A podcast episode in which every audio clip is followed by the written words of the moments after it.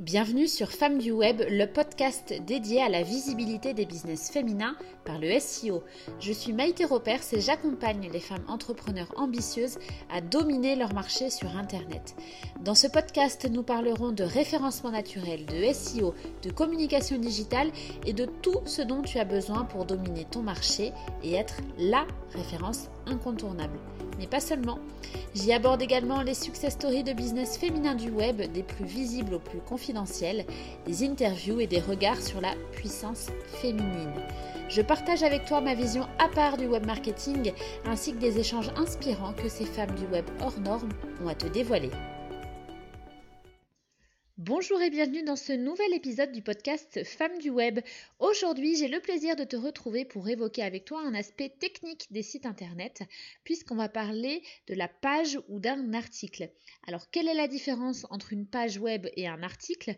Comment est-ce qu'on choisit si on écrit plutôt sur une page ou sur un article? Et euh, quelle est l'importance pour Google? Qu'est-ce qui est bon en termes de référencement naturel? Alors ça, cette question, je la reçois souvent en fait en, privé ou plutôt euh, lors d'appels découvertes avec mes clientes, notamment sur le programme Première sur, euh, Google. Euh, on me demande, oui mais voilà Maïté, moi je ne sais pas si je dois écrire du nouveau contenu, qu'est-ce que je fais? J'écris une page, j'écris un article, j'écris une fiche. alors je vais t'expliquer la différence entre les trois. La page web, la page sur un site internet, on va parler d'un site WordPress par exemple, tu vas l'utiliser pour tous les contenus de base de ton site. Je m'explique. En fait, les pages sur un site internet, donc les pages, pas les articles, hein, les pages, ça constitue le socle. On va dire que c'est comme si c'était les fondations de ta maison. Voilà, tu as les fondations de ta maison, ce sont les pages de ton site web. Tu vas parler donc des contenus vraiment importants. Euh, tu vas avoir en tant que page, par exemple, une page d'accueil, une page service ou prestation, une page tarif si tu les affiches, une page mes réalisations si jamais tu fais euh, de la déco d'intérieur, par exemple, et que tu veux montrer ce que tu fais. Tu vas avoir une page contact, bien sûr, ça c'est ultra important, et également une page à propos. J'en ai déjà parlé dans un autre épisode, tu iras l'écouter s'il le faut. Euh, la page à propos est une page vraiment cruciale pour un site internet. Donc les pages, tu vois, c'est vraiment le socle de ton site internet. Tu vas écrire de la même manière sur une page que sur euh, un article. Donc pour optimiser en SEO, tu vas prendre soin de structurer avec les bonnes balises ton texte.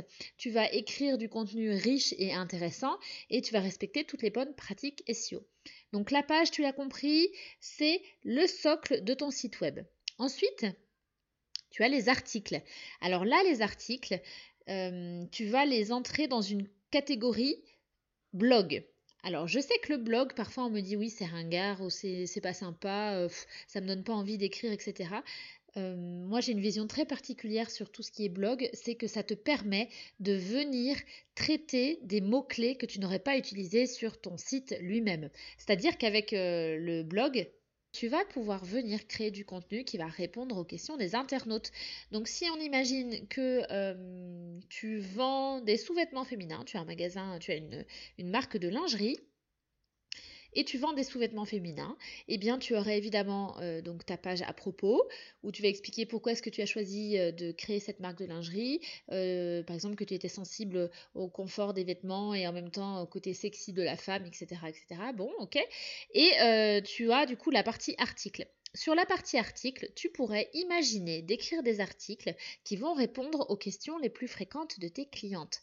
À savoir, par exemple, à voir si c'est pertinent, il faudrait, croiser ces informations avec euh, les volumes de recherche euh, sur, euh, sur, Google, mais tu pourrais créer du contenu qui serait, par exemple, comment mesurer correctement sa taille de poitrine, trois astuces pour le, pour le réaliser comme une pro, par exemple. Et là, tu vas expliquer à quel endroit il faut prendre les mesures ou tu pourrais euh, euh, donner un autre article qui serait euh, comment choisir les bons sous-vêtements par rapport à votre morphologie.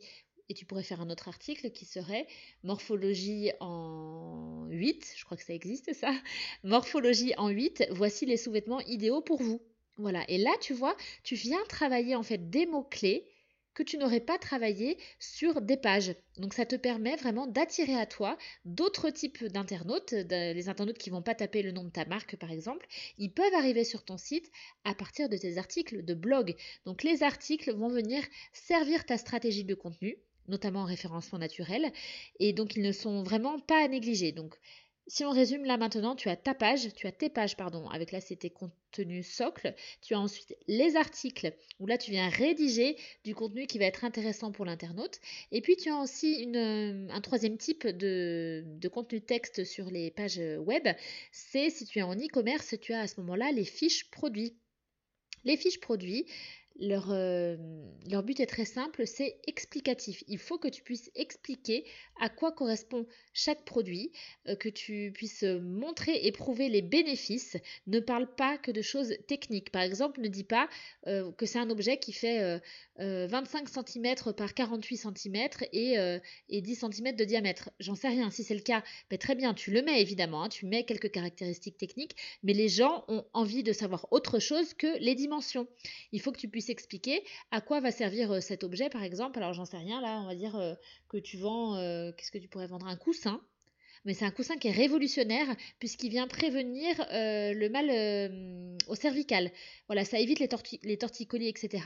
Eh bien, tu vas pas te contenter de dire en quelle matière est créé ce coussin révolutionnaire.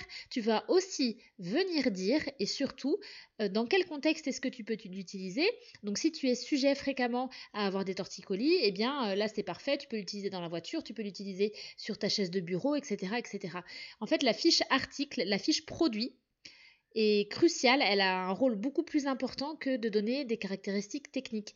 Et quand on a une boutique e-commerce, on a tendance à ne pas assez en faire, à ne pas mettre assez de mots sur une fiche article, une fiche produit. Et pour moi, c'est une erreur. Il faut au moins écrire 250 à 300 mots. Il faut donner irrésistiblement envie à l'internaute d'acheter ton produit. Et pour cela, il faut que tu puisses mettre en situation euh, le produit, il faut que tu donnes un contexte, il faut que tu donnes envie.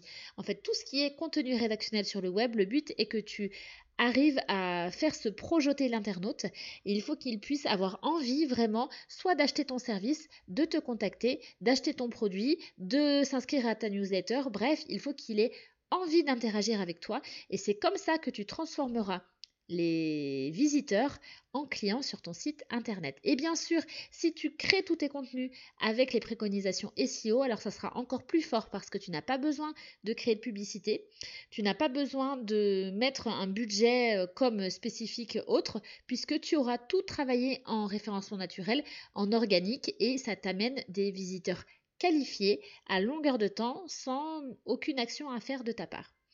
Voilà, donc j'espère que ce nouvel épisode du podcast Femmes du Web t'a plu. N'hésite pas à partager, t'abonner, commenter, me laisser des commentaires si tu as envie d'avoir certains contenus différents euh, ou spécifiques sur le référencement naturel. N'hésite pas surtout à m'en faire part. Je te dis à très bientôt pour le prochain épisode. Sur le prochain épisode, je t'invite à découvrir une femme inspirante du web. Tu verras, ça sera fantastique. À bientôt!